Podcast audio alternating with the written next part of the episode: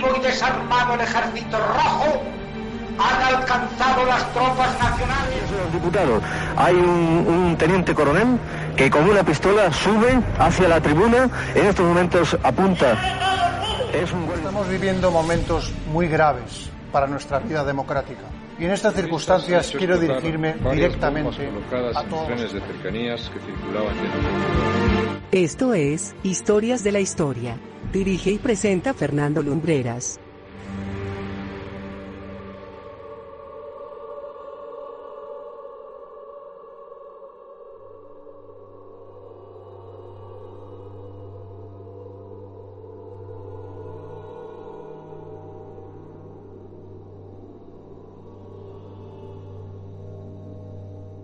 Muy buenas noches amigos, bienvenidos una semana más a Historias de la Historia. Las nueve y un minuto son ahora mismo en Madrid, en la capital de España. La semana pasada se cumplía el decimoquinto aniversario de uno de esos episodios que marcó la vida y la cara de nuestra ciudad. Un episodio que va a ocupar los próximos minutos de nuestro programa por cuanto mucho se dijo y mucho se escribió sobre todo lo que, lo que sucedió.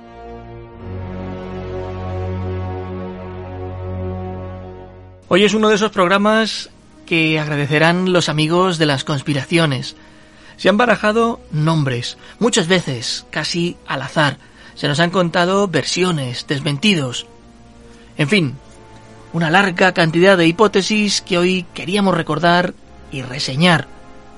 Lo que sí es seguro, lo que queda fuera de toda duda, es que desde aquella fatídica noche del 12 de febrero de 2005, Madrid perdía a uno de los elementos más característicos de su horizonte. Esta noche, en Historias de la Historia, viajamos 15 años, tan solo 15 años atrás, para hablaros del incendio del edificio Windsor.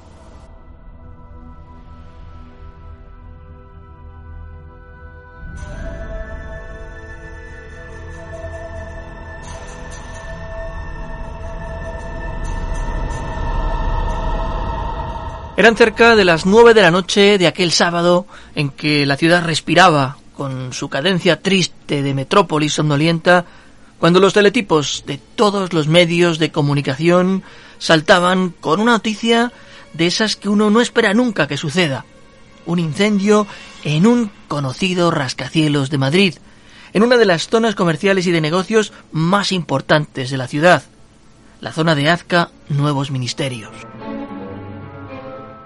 Rápidamente, las televisiones mandaron unidades móviles a la zona y destinaron con urgencia recursos informativos. Lo que vais a escuchar es el testimonio, el valioso testimonio de una periodista de televisión española que se encontraba allí, en el mismo instante en que ardía el conocido edificio Windsor. Pues podemos decir que estamos realmente impresionados. Estamos a escasos 50 metros en la mitad de la calle Raimundo Fernández Villaverde, a 50 metros, como decimos, de donde está este edificio Windsor. Lo vemos arder de una forma tremenda, la verdad es que da hasta miedo. Se está desplomando muy lentamente, poco a poco, desde las 12 de la noche, este edificio que está contiguo al corte inglés. En la calle, como, como, os comentaba, acá está totalmente cortada. Hay un hospital de campaña, pero la verdad es que solamente nos han comentado que han atendido algún bombero intoxicado por el humo. Eh, han sido en vano los esfuerzos que han hecho hasta el momento los bomberos para sofocar ese fuego, ese inmenso fuego que está declarando, nos dicen, entre la planta 15 y la 23 de este edificio, de este enorme edificio, situado, como decimos, el corte al lado del corte inglés, se ha desplomado también la cúpula de cristal del corte inglés y en el eh, hospital de campaña hasta el momento vemos pasar, hemos visto pasar algunas eh, personas, algunos vecinos de edificios colindantes, atendidas sobre todo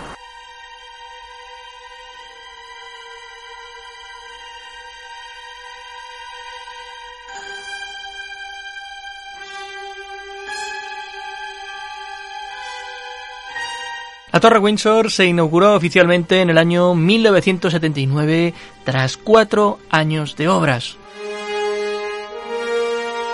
En los meses previos a producirse el incendio, los propietarios del inmueble, la familia Reizábal, había ordenado la modernización del mismo con el fin de adecuarlo a la normativa que regía en materia de grandes alturas, Una de esas modernizaciones previstas era el sistema antiincendios. Aquellas reformas eran visibles desde el exterior, dado que se había instalado una grúa de gran altura.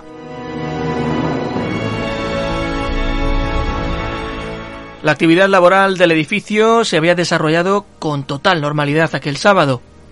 Las numerosas empresas que tenían allí oficinas habían estado funcionando a menor nivel que los días de diario, pero a eso de las 8 de la noche ya no quedaba prácticamente nadie en el interior del edificio. Los vecinos de la zona comenzaron entonces a percibir un olor a quemado disperso en el aire. El fuego ya se había iniciado.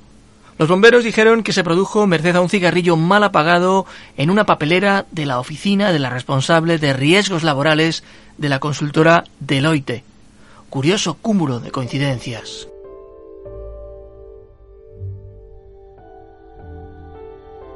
A las 11 de la noche, un vigilante de la empresa de seguridad Prosegur, que hacía su ruta habitual, detectó el incendio. Intentó apagarlo por sus propios medios. Aterrado, no dudó en ponerse en contacto con los bomberos.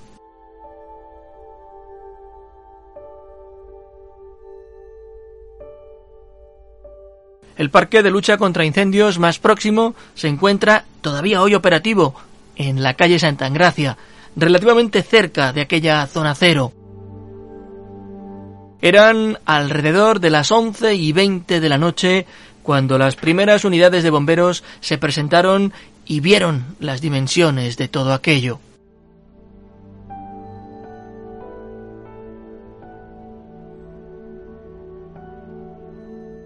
La planta 21 había sido el punto de partida de las llamas. Una colilla mal apagada había utilizado el papel junto al que se acumulaba en el recipiente para arder, y así fue alimentándose el fuego hasta que encontró materiales combustibles mucho más rápidos y salió a superficie, rompiendo la fachada. Ricardo Jiménez era uno de los oficiales al mando en aquel operativo. Así recuerda cómo fueron aquellos primeros instantes en que llegaron a la zona del incendio. Activamos medios enseguida al recibir la llamada y cuando íbamos hacia allá ya vimos que había roto el incendio por fachada. El incendio estaba situado, localizado en la planta 21 de un edificio de 27 plantas. Las primeras dotaciones eh, nos distribuimos por el edificio y para intentar acometer las primeras tareas de extinción y hubo otras dotaciones que se quedaron fuera pues para evitar que los elementos y los rescoldos que caían ardiendo pues afectaran en propagación a los edificios colindantes, concretamente al corte inglés.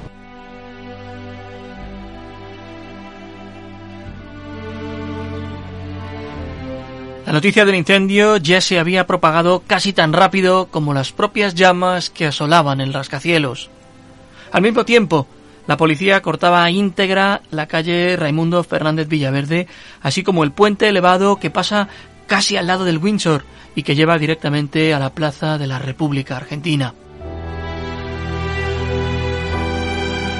En cuestión de una hora, las llamas habían devorado completamente los cuatro pisos superiores a donde se habían iniciado. La situación desbordó a los propios bomberos, y es que el Ayuntamiento de Madrid no tenía una grúa para acometer incendios a grandes alturas. La intensidad en el color de las llamas hizo ver a los especialistas que en el interior del rascacielos se estaban dando temperaturas próximas a los mil grados centígrados, algo que hacía imposible el apagado de las llamas. En el interior del Windsor la situación era de un auténtico infierno. Así nos lo cuenta el propio Ricardo Jiménez, testigo directo de aquello. Los equipos que estaban en intervención dentro pues ya empezaban a sufrir eh, los problemas de abastecimiento de agua que no podían hacerse con el fuego. Las condiciones eran de, de, una gran acumulación de gases de incendio con una visibilidad prácticamente nula, con la llamarada del incendio pasando por encima de nuestras cabezas y bueno, en la que unos compañeros, pues en uno de los colapsos de los elementos del falso techo, pues perdieron incluso su equipo de protección respiratoria.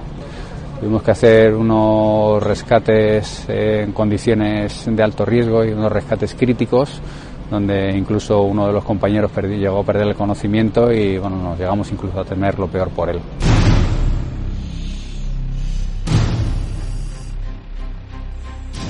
Uno de los miedos que tenían los bomberos era por la grúa anexa al edificio que ardía.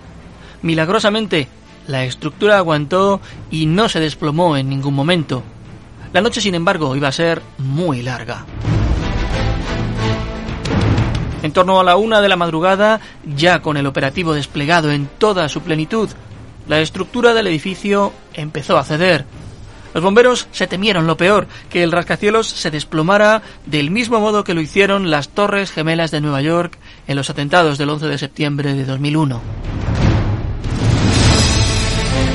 Varias piezas incandescentes del edificio cayeron a la calle provocando escenas de nerviosismo. Nuestra ciudad solo se había enfrentado en una ocasión a un episodio parecido, el incendio del Palacio de los Deportes, hoy Withing Center, el 28 de junio del año 2001.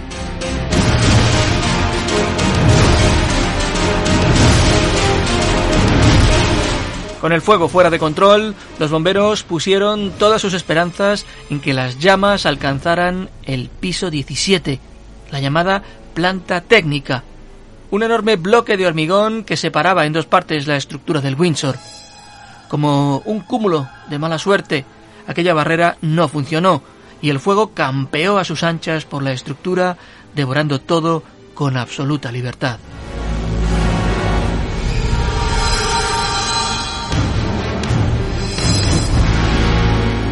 En el corazón de aquella madrugada, el perímetro de seguridad fue ampliándose progresivamente. Varios testigos afirmaban haber visto caer residuos de la torre en la cercana calle Orense. En torno a la una de la madrugada, la esquina noroeste del edificio se vino abajo. A esas alturas de la noche, un helicóptero de la policía sobrevolaba la zona y el número de curiosos apostados en la parte central del Paseo de la Castellana que contemplaba la escena estaban atónitos, viendo aquello como si de un espectáculo de pirotecnia se tratase.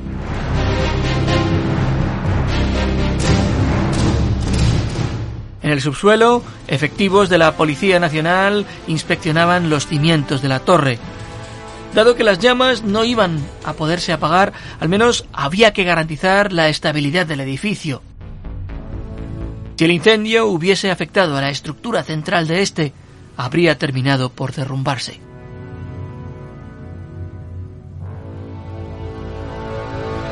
A las dos de la madrugada, las llamas ya podían verse en las fachadas este y sur de la torre. Al lugar de los hechos habían acudido, además del alcalde Alberto Ruiz Gallardón, otras autoridades, entre ellas el ministro del Interior, José Antonio Alonso, la ministra de Fomento, Magdalena Álvarez, el concejal de Seguridad y Servicios a la Comunidad, Pedro Calvo, la presidenta de la Comunidad de Madrid, Esperanza Aguirre, y el vicepresidente segundo y consejero de Justicia e Interior, Alfredo Prada. El delegado del gobierno, Constantino Méndez, mantuvo en todo momento conexión directa con las autoridades municipales para saber cómo evolucionaba el siniestro. El problema de la grúa iba tomando forma a medida que avanzaba la madrugada. El hecho de estar anclada a la fachada de la torre constituía un auténtico desafío para los bomberos. Si el calor del fuego afectaba a la estructura del edificio, el forjado de la grúa podría deformarse con consecuencias imprevisibles. A las 6 de la mañana el incendio aún estaba activo. Permanecería así hasta alrededor de las 7 y 20 de la tarde del domingo en que fue oficialmente dado por extinguido.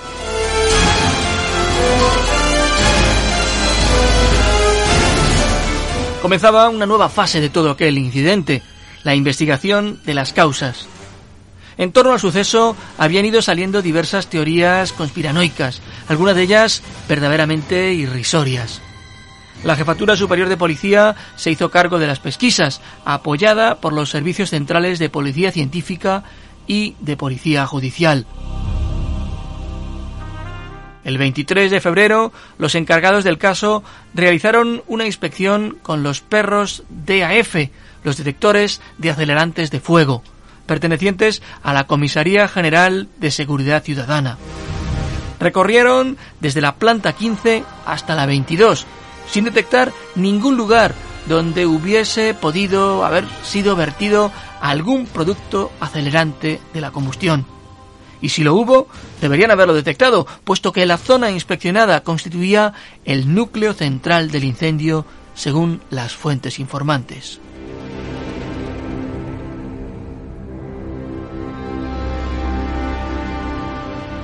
Las investigaciones han determinado que el día del siniestro estuvieron en el Windsor 150 personas entre las 0 horas de ese día y las 11 de la noche.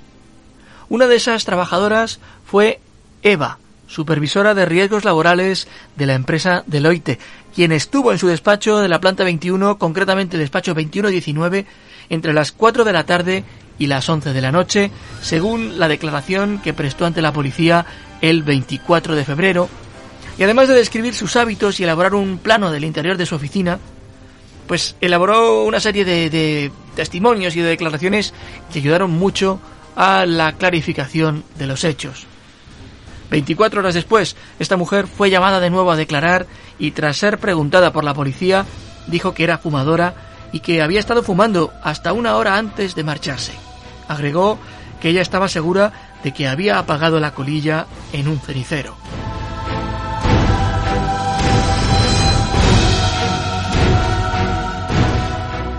El titular del juzgado de instrucción número 28 de Madrid pegó carpetazo al asunto el 31 de enero de 2006, casi un año después del incendio. En su auto de archivo explicó que la investigación no había determinado que existiera un ánimo de quemar el edificio y que por tanto no había responsabilidad penal.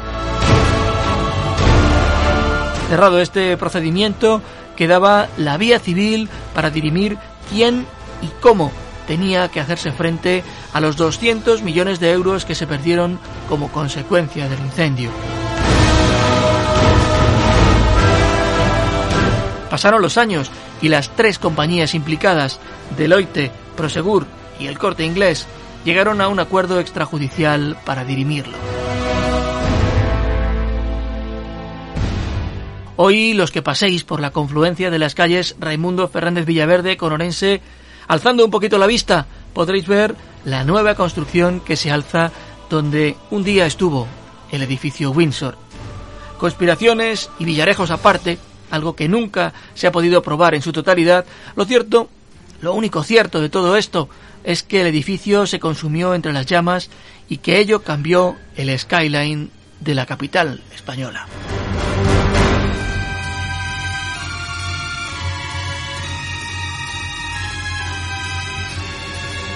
Y esta es la historia cronológica de los hechos que envolvieron en aquel mes de febrero del año 2005 al edificio Windsor. Esperamos que la hayáis encontrado interesante. Recordad que en el portal del programa tenéis todos los podcasts emitidos anteriormente, así como un surtido de contenidos extras. Nuestra intención en este programa no era hablaros de qué opinábamos nosotros, de si reflejos, de si conspiraciones, de si comisarios dispuestos a borrar datos habían intervenido o no en estos sucesos. Simplemente queríamos contaros lo que, con documentación en mano, con testimonio de aquellos que estuvieron allí aquellas horas, lo que a ciencia cierta y documentado está, sucedió. Eso es lo que, lo que nosotros pretendíamos. De ahí en adelante, todas las teorías y todas las ideas y todos los comentarios que tengáis, pues muy libres sois de incluirlos en nuestras redes sociales o en el comentario en el que aparece este, este programa.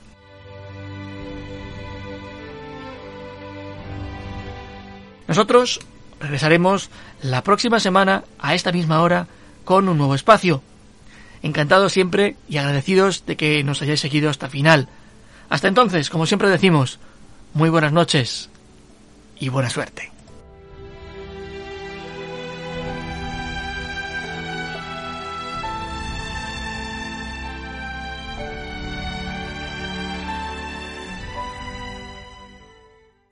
Viva Radio, tu radio de viva voz.